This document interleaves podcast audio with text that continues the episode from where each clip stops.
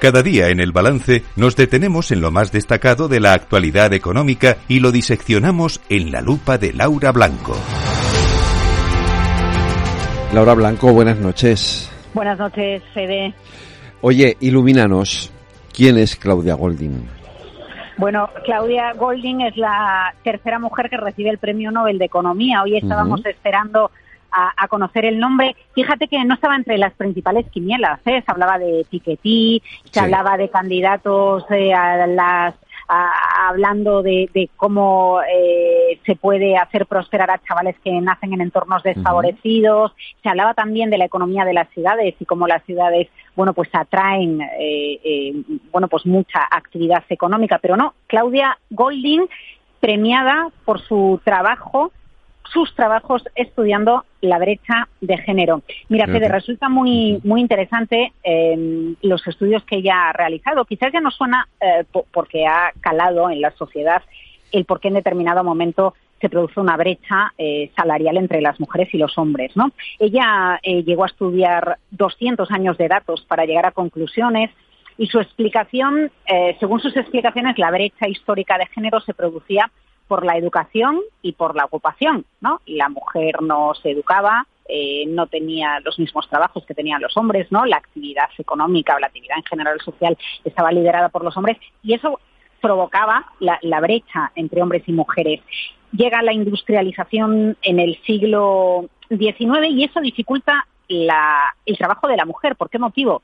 Porque al final cuando la mujer trabajaba en la granja, ¿no? Que rodeaba la casa, era era más sencillo trabajar. En el momento en el que el trabajo se produce, sobre todo fuera de, casa, en una industria, en una fábrica, a la mujer le resulta más difícil compaginar el trabajo en casa, el cuidado de niños, las labores del hogar con el trabajo fuera de casa. A estos estudios que le añade Claudia Golding, entre muchos otros matices, bueno, pues que se producen una serie de cambios científicos que contribuyen a reducir la brecha entre hombres y mujeres. Por ejemplo, la píldora. Ella habla de cómo la introducción de la píldora permite que no se produzcan eh, embarazos no deseados, por lo tanto, matrimonios no deseados, que la mujer pueda proyectar su vida más allá del matrimonio. Y la mujer empieza a casarse más tarde y eh, plantea tener una educación eh, superior y, por lo tanto, se bueno, pues se, se, realice, por decirlo de alguna manera también, a través de su vida profesional. El punto clave para Golding, y entre los estudios de Golding, está cuando nos dice que las mujeres y los hombres llevan una curva muy similar en trabajo y o barra eh, salario. El problema llega, Federico, mm. cuando tenemos el primer hijo. Y ahí se produce eh, toda una descorrelación entre lo que ganan los hombres y entre lo que ganan las mujeres lo que viene a secundar la idea que ya hemos comentado en muchas ocasiones, pero ella es una de las primeras economistas que lo pone encima de la mesa con estudios científicos que dice en cuanto las mujeres tienen el primer hijo, su carrera profesional se para y la diferencia de salario en relación a su pareja se amplía, se empieza a producir ese gap. Hay algunas críticas hoy alrededor de, de otorgar este premio Nobel a esta economista porque algunos dicen es que son cosas que ya sabemos. Bueno, yo creo que está bien, ¿no? Reconocer estudios que evidencian lo que ya sabemos, reconocerlo con un premio Nobel, que al final es una manera, bueno, pues de dignificar unos estudios en este caso sobre la brecha salarial. Y que además eh, yo eh, creo, que es eh, muy positivo, ¿no? Que se que se entregue este premio Nobel, que se le conceda el premio Nobel por algo que puede contribuir porque es una forma de visibilizar también una realidad que, que está ahí. El otro día lo comentábamos aquí en nuestro Transforma España, que hablamos mucho de, de la brecha de género en el mercado mm. laboral, ¿no? Con, tres, eh, tres mujeres que estaban muy puestas en, en este asunto, ¿no? Y en cómo, y en lo difícil que resulta efectivamente lo que tú dices, a partir de que, de que una mujer tiene su primer embarazo, cómo en ese momento, digamos, toda su carrera se frena por completo en relación a la de sus compañeros hombres, ¿no? Sí, aquí ya cada uno puede pensar, bueno, pues lo hace porque quiere y porque lo elige. Ya sabes que hay medidas eh, por parte de grandes compañías tecnológicas de favorecer la entrada de mujeres, que haya más mujeres eh, en, el ámbito STEM. Al final, el hecho de mm. igualar la baja de maternidad de hombres y de mujeres, ¿no? Baja de maternidad y de paternidad eh, viene a despenalizar el hecho de contratar a una mujer, porque como esté en una edad fértil, ¿no? Alguien puede pensar, recursos humanos, los jefes pueden pensar, bueno, es que en cualquier momento se va a marchar porque su prioridad eh, van a ser los niños, ¿no? No pasa en todas las empresas, ni mucho menos, no pasa en todos los sectores, pero bueno, es una realidad que está ahí. Eh, alguien lo ha demostrado con números, lo demuestra con gráficos. De lo que se trata ahora es de que las políticas privadas y las políticas públicas caminen para evitar que, eso suceda, ¿no? Eh, cada uno si quiere retirarse de su vida profesional que lo haga, pero que no haya una presión social para que para que eso tenga que suceder. Así que yo creo que es una de las grandes noticias del día que al fin y al cabo viene a contrarrestar la otra, ¿no? Ver cómo, cómo se dispara el precio del petróleo, por, cierto, están subiendo con fuerza mm. las empresas eh, eh que, fabrican defensa, de armamento, bueno, pues por, por todo, por, por, la guerra que se ha desencadenado en Oriente Próximo. Que no es ninguna, pues yo esta, tarde comentándolo con, con, aquí también en la redacción y con gente que sabe de esto, eh, esto va a quedar, va a dejar en, en, eh, en, pequeño, ¿no? Lo que, lo que llevamos viviendo desde hace más de un año en Ucrania, ¿no? Ya casi cerca de camino de los dos años. Es decir, esto, hmm. si se, si se consolida, entre comillas, lo que todos nos tememos, que es que efectivamente sea una guerra larga, eh, va a ser una guerra que va a tener unas consecuencias económicas mucho más duras, mucho más complicadas para el resto del mundo que, la de Ucrania, ¿no? Entre otras cosas porque afecta algo capital para nosotros, que es, eh, que es el petróleo, claro.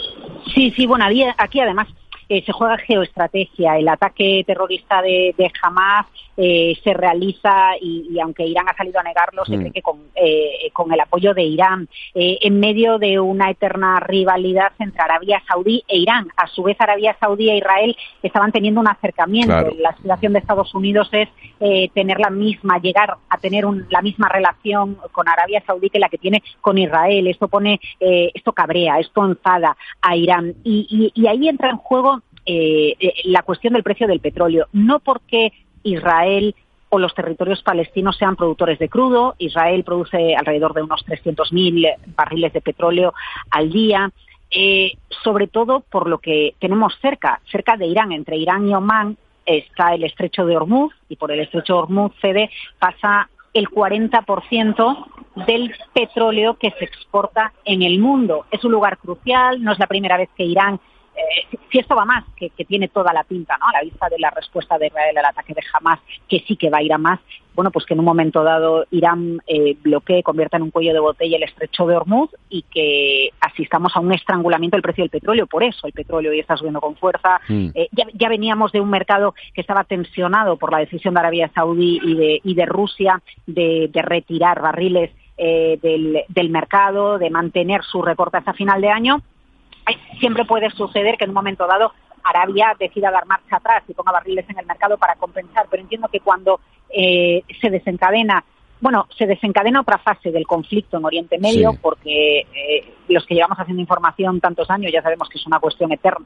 bueno, eterna, ¿no? Que ha estado más apaciguada, más calmada en algunos momentos, pero lo que es de presuponer es que el precio del petróleo va a seguir tensionándose y a ver qué sucede con todas estas empresas ligadas a la fabricación de armas en Estados Unidos y con los presupuestos que, por ejemplo, se le han dado a Ucrania eh, para, para, hacer frente al enfrentamiento con Rusia, porque quizás se vire la atención ahora hacia Oriente Medio, ojo, no solo con el temor de lo que pueda pasar con el precio del petróleo, sino también el temor de lo que pueda llegar a pasar en un momento dado con armamento nuclear. Así que situación conflictiva cogido por sorpresa a los servicios de inteligencia de Israel, pero yo creo, Federico, que viene a, convertirse en una sorpresa para todos, ¿no? Cuando se habla de los cisnes negros, cuando los economistas hablan de cisnes negros, bueno, pues aquí de repente tenemos un hito, eh, una tensión geoestratégica con la que en este momento no contábamos. Fíjate, en el caso de Irán, eh, las sanciones que había puesto el gobierno de Donald Trump al gobierno de Teherán se habían tranquilizado un poquito en los últimos meses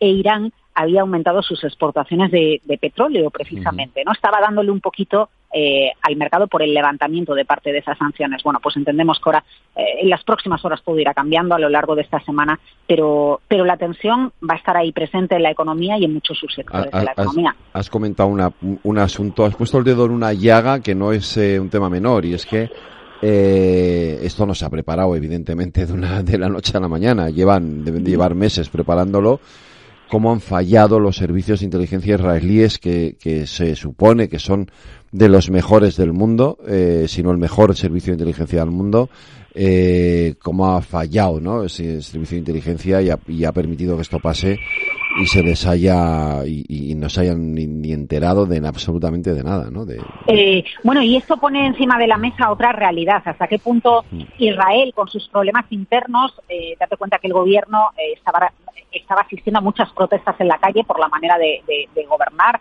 con eh, aliados que muchos entendidos en la materia eh, califican bueno, de nazis prácticamente, sí. ¿no? Eh, se estaban tomando decisiones en Israel que no gustaban a muchos ciudadanos de Israel, eh, echado a las calles. Y, y plantea otro conflicto porque al final el, el debate de las últimas horas es cuando estás tan pendiente de los conflictos internos que tienes, quizás descuidas otro tipo de problemáticas. Y eso trasciende también a lo que está sucediendo en Estados Unidos. Un Estados Unidos donde no hay eh, re presidente de la Cámara de, Representantes, donde eh, están pendientes de qué pasa con, el presupuesto, se ha prolongado durante mes y medio más, pero al final Estados Unidos está pendiente de un problema interno de presupuestos, de que en un año tienen elecciones, eh, de, de, de qué pasa con el elevado nivel de deuda que tienen los americanos. ¿Puede desviar la atención de asuntos geoestratégicos internacionales el hecho de tener conflictos internos? Pues a la vista de lo que ha sucedido en Israel, sí, veremos qué es lo que sucede eh, con Estados Unidos. Pues eh, Laura Blanco, sí, porque esto, por desgracia, eh, no ha hecho más que empezar. O sea que va a ser uno de los temas fundamentales de los que va a haber que seguir hablando en los en los próximos días y semanas, sin lugar a dudas. Mañana más lupa aquí en el balance, como siempre. Buenas noches, Federico. Te espero mañana. Hasta mañana.